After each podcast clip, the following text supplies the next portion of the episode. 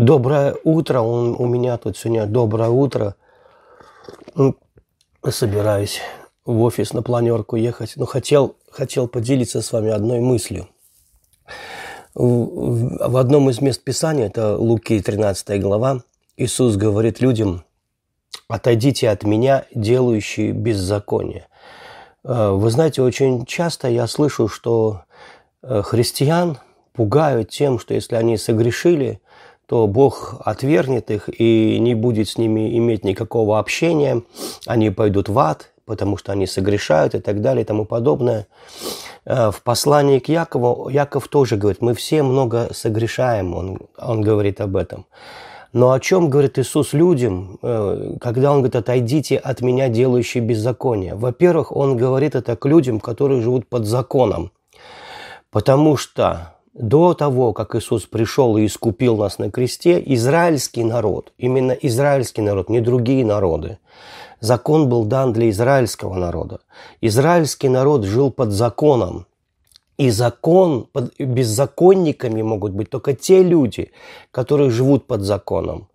А, Павел пишет, мы не под законом, мы под благодатью.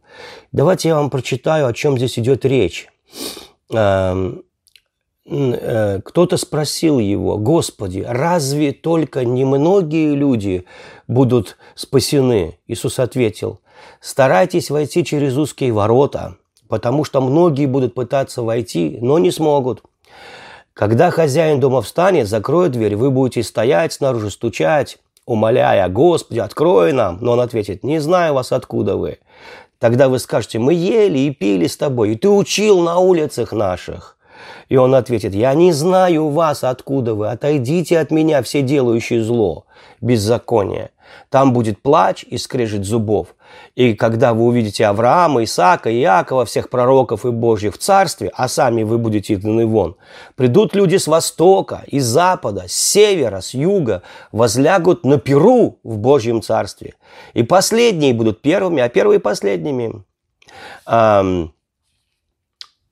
Итак, мы видим здесь, что Иисус обращается к тем, кто живет на улицах Его, на которых Он проповедовал, Он говорит к израильскому народу, Он говорит к тем, кто делает беззаконие.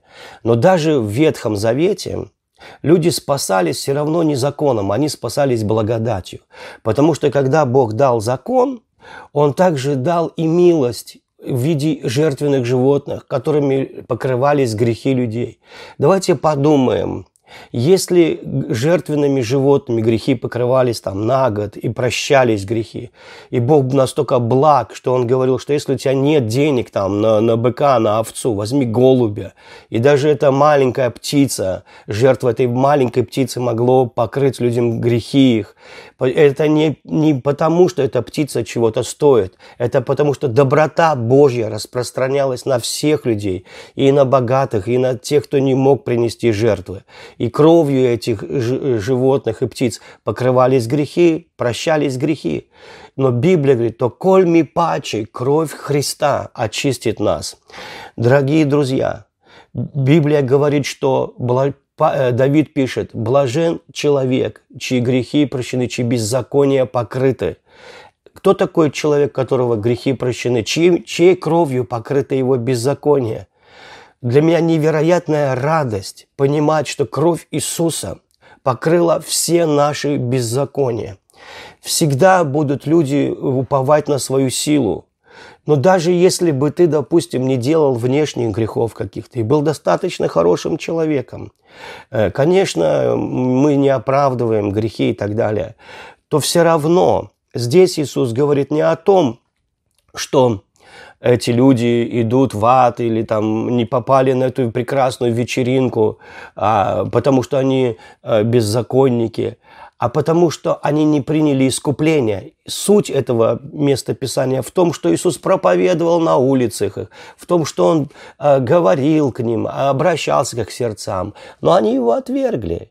Вот поэтому, вот поэтому э, не остается жертва за грех. И в послании к евреям Павел пишет, что если мы отвергнем Христа, послание к евреям, он пишет евреям, конечно, это и нам полезная книга также – но он пишет к евреям, если мы, познав Христа, и приняв когда-то Христа, и отрекаемся от Него ради этих иудейских прелестей, то не остается больше жертвы за грех. А где жертва за грех? Если не кровь Христа, если отвергнуть жертву за грех, кровь Христа, есть ли еще какая-то жертва за грех?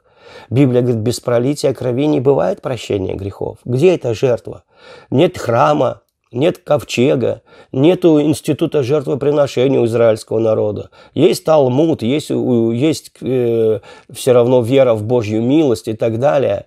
Но института приношения жертв уже больше давно не существует. И кроме того, Библия говорит, что Бог не захотел крови животных. И там написано, жертв приношений ты не захотел. Он больше их не принимает. Даже если бы это все было, он это не принимает. Он, потому что Христос искупил весь мир. И нам только осталось людям от севера, юга, запада или востока, те, которые возлягутся в рамом в Царстве Его. Нам только осталось принять Иисуса. Речь не идет о том, что нам надо умолить Бога простить нас. Он уже всех простил. Нет на земле ни одного непрощенного человека. Но на земле есть люди, которые еще не приняли Иисуса. Но когда ты принимаешь Иисуса, а это легко принять Иисуса, это не такая большая проблема принять Иисуса. Библия говорит, всякий человек, кто э, сердцем верит в Иисуса Христа и устами, своими устами исповедует, спасется. Как Петр скажет в Деянии во второй главе, «И будет всякий, кто призовет имя Господне, спасется». Я понимаю, что это звучит так просто, что нам хочется все усложнить.